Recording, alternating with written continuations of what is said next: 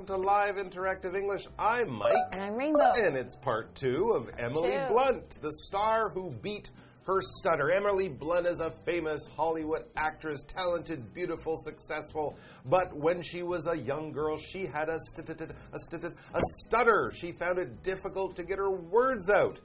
But she overcame her stutter by becoming a young actress in school. That's such a great Yeah. experience to have as a kid. It I is. did that too. You, you had a stutter and then you became a Hollywood movie star? No, not the stutter part and not the star part. Okay, but you got confidence Just the from acting part. acting in school. That's great. Yes, school theater can be a wonderful experience. Theater is really good because when you're in front of a large group of people, you forget about being nervous. And when the lights are on you and you can't see anybody there and it's you in your own world, I really enjoyed that feeling. And I had theater for about I think about 12 years in my mm. childhood, and that Okay. was very, very impactful, I think, just in getting to know other people, mm. people who are older than me, being in front of crowds and being comfortable with that. And I think it really just opens you up mm-hmm. to who you are as an adult and you can understand yourself a bit more. Absolutely. Yeah, I mean, you didn't have a stutter when you were a young girl, but No. like Emily Blunt, did you find that being in the theater gave you more confidence Oh, to yeah. speak in front of people and I would say that the theater part probably. Uh, at, by that point, I wasn't that confident, but Okay. as an adult looking back, Right. I think that that was kind of like forcing yourself to be in a difficult situation that helps you in the end. It's true. You kind of learn that you can be nervous in a situation Yeah. and maybe really not want to go out on the stage. Yeah. But if you believe in yourself and go for it, you find it's often much easier and you can end up really enjoying it. And that type of experience can really give you a lot of confidence, as Emily Blunt also learned as a kid. She also, though, used it to beat her stutter. Let's find out more about this interesting story about a very famous and talented actress, Emily Blunt, the star who beat her stutter.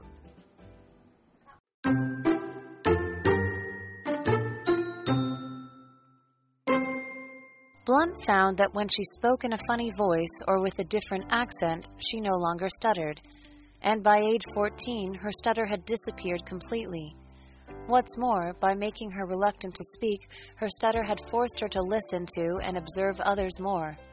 As a result, she could mimic others and embody characters far better than her peers.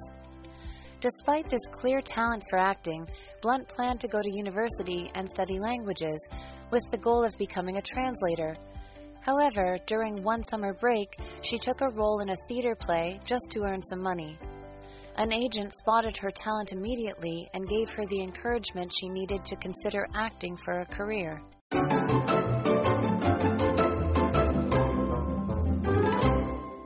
Let's find out more about Emily Blunt, the star who beat her stutter.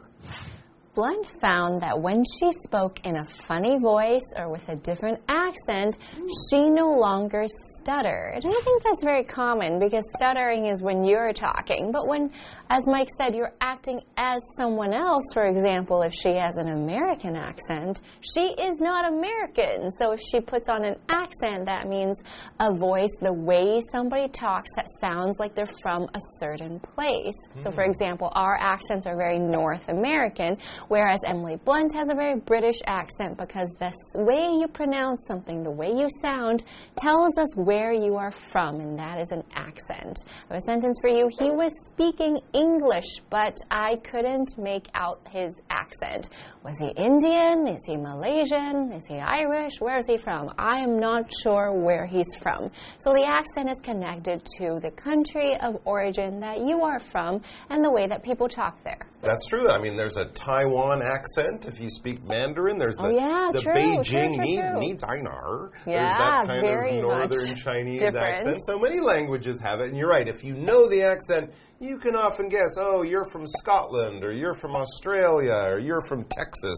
Yeah, even something like Americans, many, many accents. There's, that's true. So, anyways, by using an accent as a character in a play, suddenly her stutter would go away. That's interesting. And then it says, and by age 14, her stutter had disappeared completely. Wow. Even in normal life, when she was talking, when she was in a store asking questions, wherever, when she used to stutter, by 14 she no longer stuttered. And there was another good benefit from taking on this this uh, passion for acting. It says, what's more, or and, or additionally, by making her reluctant to speak, her stutter had forced her to listen to and observe others more. Oh, that's a very important skill. So as a kid, remember she was embarrassed, ashamed about the stutter. She just wouldn't talk as much. So in groups Watching with people. friends or at school with her family, she wouldn't talk as much as she would just listen and watch people. Now, when she was older as an actress,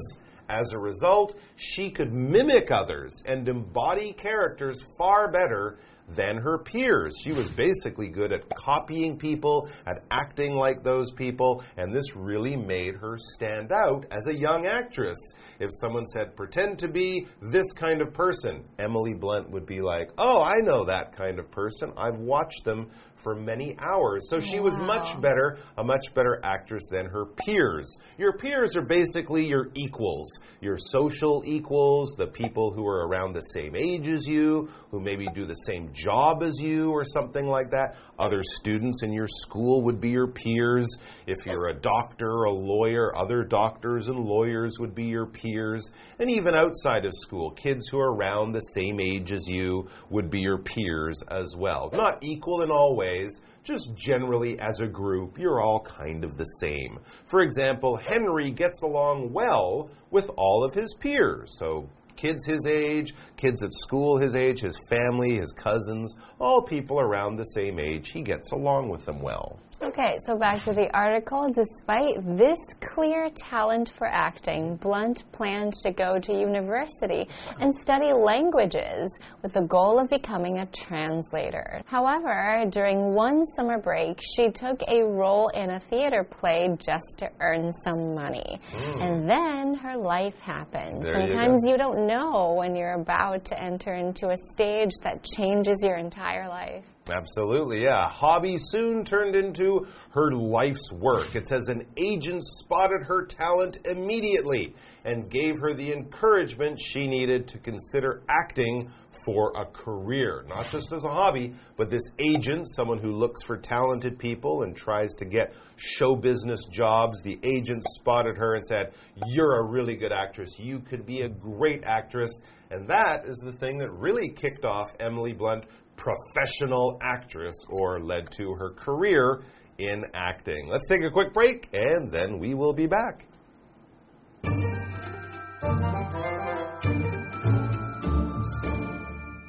Hello，大家好，我是 Hanny。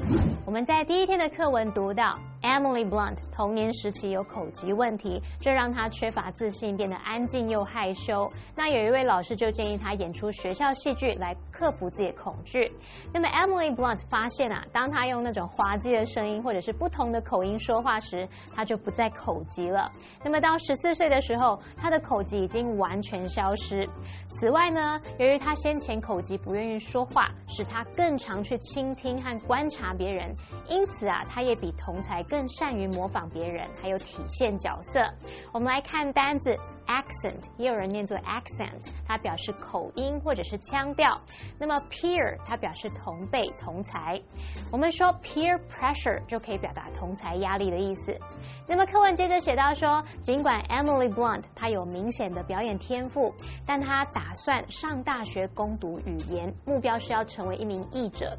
只是有一年暑假，她为了赚一点钱接演一个舞台剧的角色，结果呢就被一名星探挖掘了。好，这边有一个重点，我们要进入文法时间。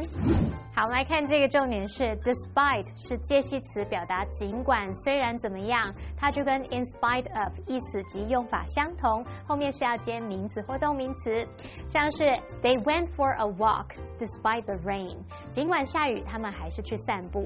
那补充一下，despite 之后如果要接子句的话，不能直接接哦，你必须先加上名词来作为同位语，像是接上 the fact，把它写作 despite the fact。that 主词加动词。所以像刚刚的例句，我也可以把它写作 They went for a walk despite the fact that it was raining。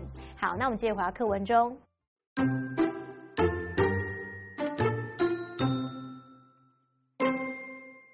A few years later, in 2006, she got her big film break, acting beside Oscar winning actor Meryl Streep in The Devil Wears Prada. The rest, as they say, is history. This year, Blunt co stars in Oppenheimer. In the movie, she plays Kitty Puening, the woman who would marry the father of the atomic bomb, Robert Oppenheimer. Blunt's incredible success story is truly inspirational. It proves that sometimes what seems like a curse can take you down some wonderful and unexpected paths.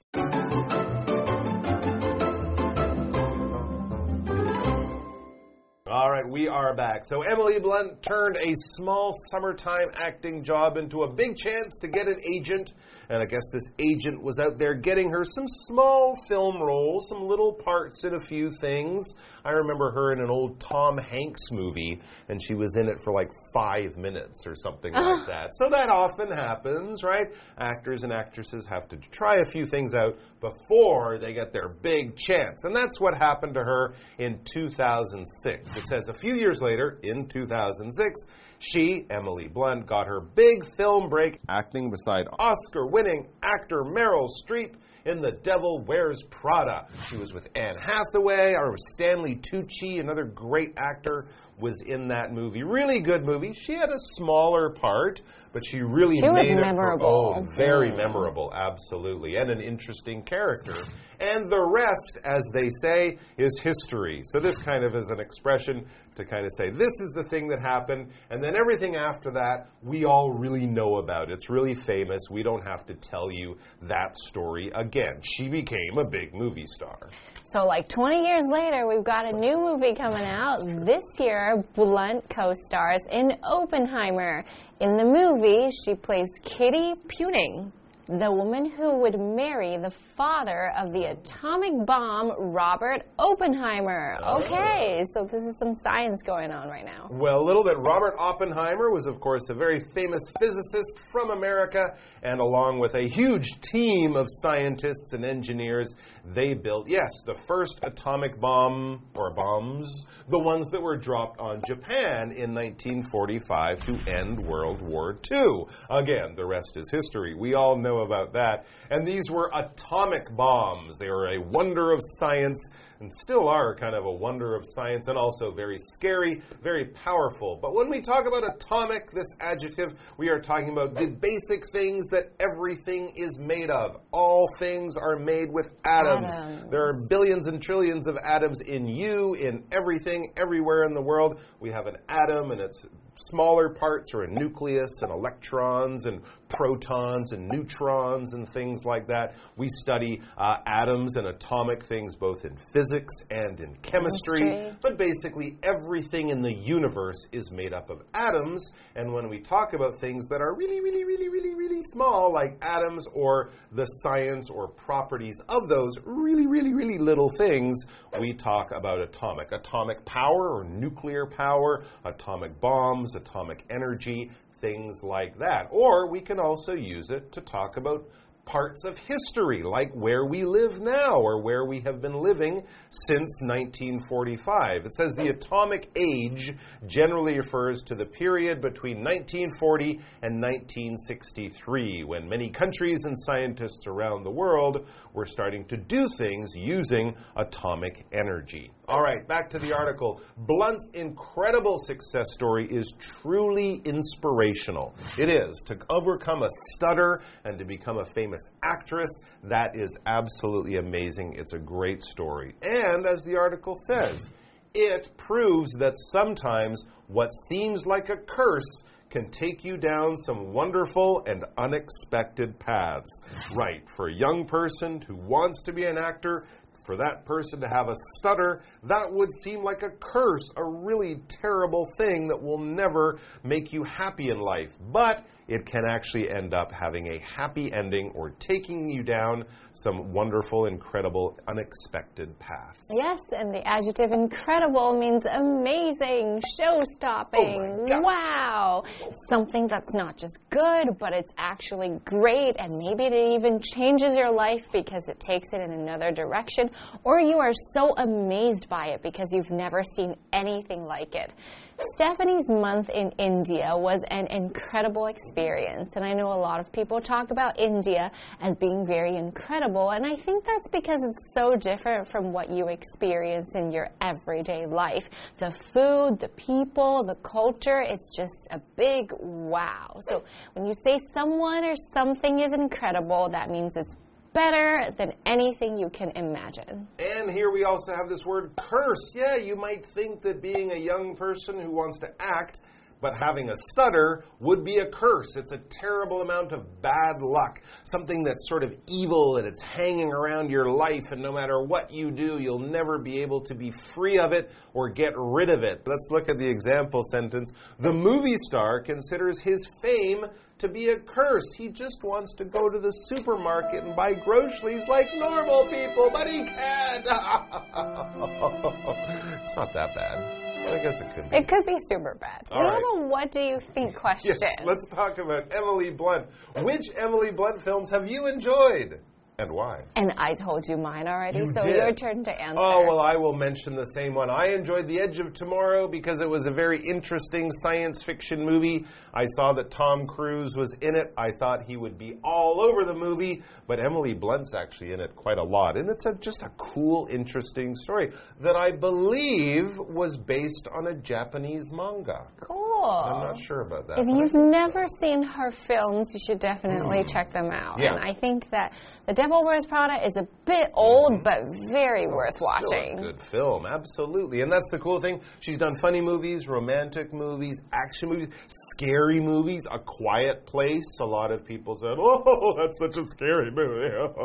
so you can enjoy Emily Blunt all the time. And I'm sure she'll have more great projects for us coming up soon, like this film, Oppenheimer. Oppenheimer. Looks interesting. Anyways, keep plugging away at your challenges. I'm sure, like Emily Blunt, you will do wonderful things with them. Until we see you the next time, all the best and bye bye.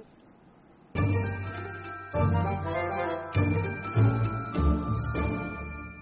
在二零零六年，Emily Blunt 获得从影以来的大好机会，跟奥斯卡金像奖得主梅丽史翠普一起演出穿着 Prada 的恶魔。那接下来发生的事大家都知道，也不用多说了。文中它是用到 The rest is history，字面意思是剩下的都是历史，也就是说接下来发生的事大家都知道，就不需要多说，无需多言了。好，那么今年 Emily Blunt 有共同主演《奥本海默》，那这部片是关于原子弹之父罗伯特·奥本海默的故事。我们来补充一下，atom 表示原子，那文中这个 atomic 它的形容词来表达说原子的、原子能的。好，那么 atomic bomb 就可以表达原子弹。Mike 老师刚刚则提到这个 electron 是电子。Proton 是质子，neutron 则是中子。好，那么课文最后写到说，Emily Blunt 不可思议的成功故事确实很励志。那就证明呢，有时候呢，看似祸害的事情，可以带你走上美妙而且意想不到的道路哦。我们来看单字 incredible，它是形容非凡的、令人难以置信或是不可思议的。Rainbow 老师他用到 show stopping。这个意思呢，其实就像我们在看表演的时候，非常精彩哇，大家就疯狂的鼓掌，不得不让这个表演终止下来。所以其实 show stopping 它就是形容表演是精彩的、令人惊艳的。好，那么至于 curse 这个名词，它表示祸害、祸因或者是诅咒。那这边有个重点，我们要进入文法时间。好，我们来看这个重点是 what 当做复合关系代名词的时候，相当于 the thing that 或者是 the things that。那么 what 引导的名词子句呢，可以当主词、受词或者是补语用。当主词的话，要把它视为单数，然后后面搭配单数动词哦。我们就来造三个例句。第一句是 What he did was very honorable，他所做做的是很值得尊敬。那这时候名词子句 What he did 是当主词，把它视为单数，所以后面搭配单数动词 was。再看到第二个例句是 I don't know what he's talking about，我不知道他在说什么。那么名词子句 what he's talking about 是当受词用，也就是这个动词 know 的受词。在第三个例句，This is what I've been looking for，这就是我一直在寻找的东西。这时候名词子句 what I've been looking for 是摆在 be 动词后面，是当主词补语，用来补充说明主词，让语义完整。好，那么以上的讲解，同学别走开，马上回来哦。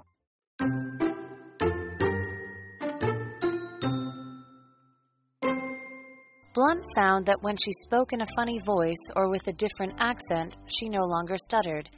And by age 14, her stutter had disappeared completely. What's more, by making her reluctant to speak, her stutter had forced her to listen to and observe others more.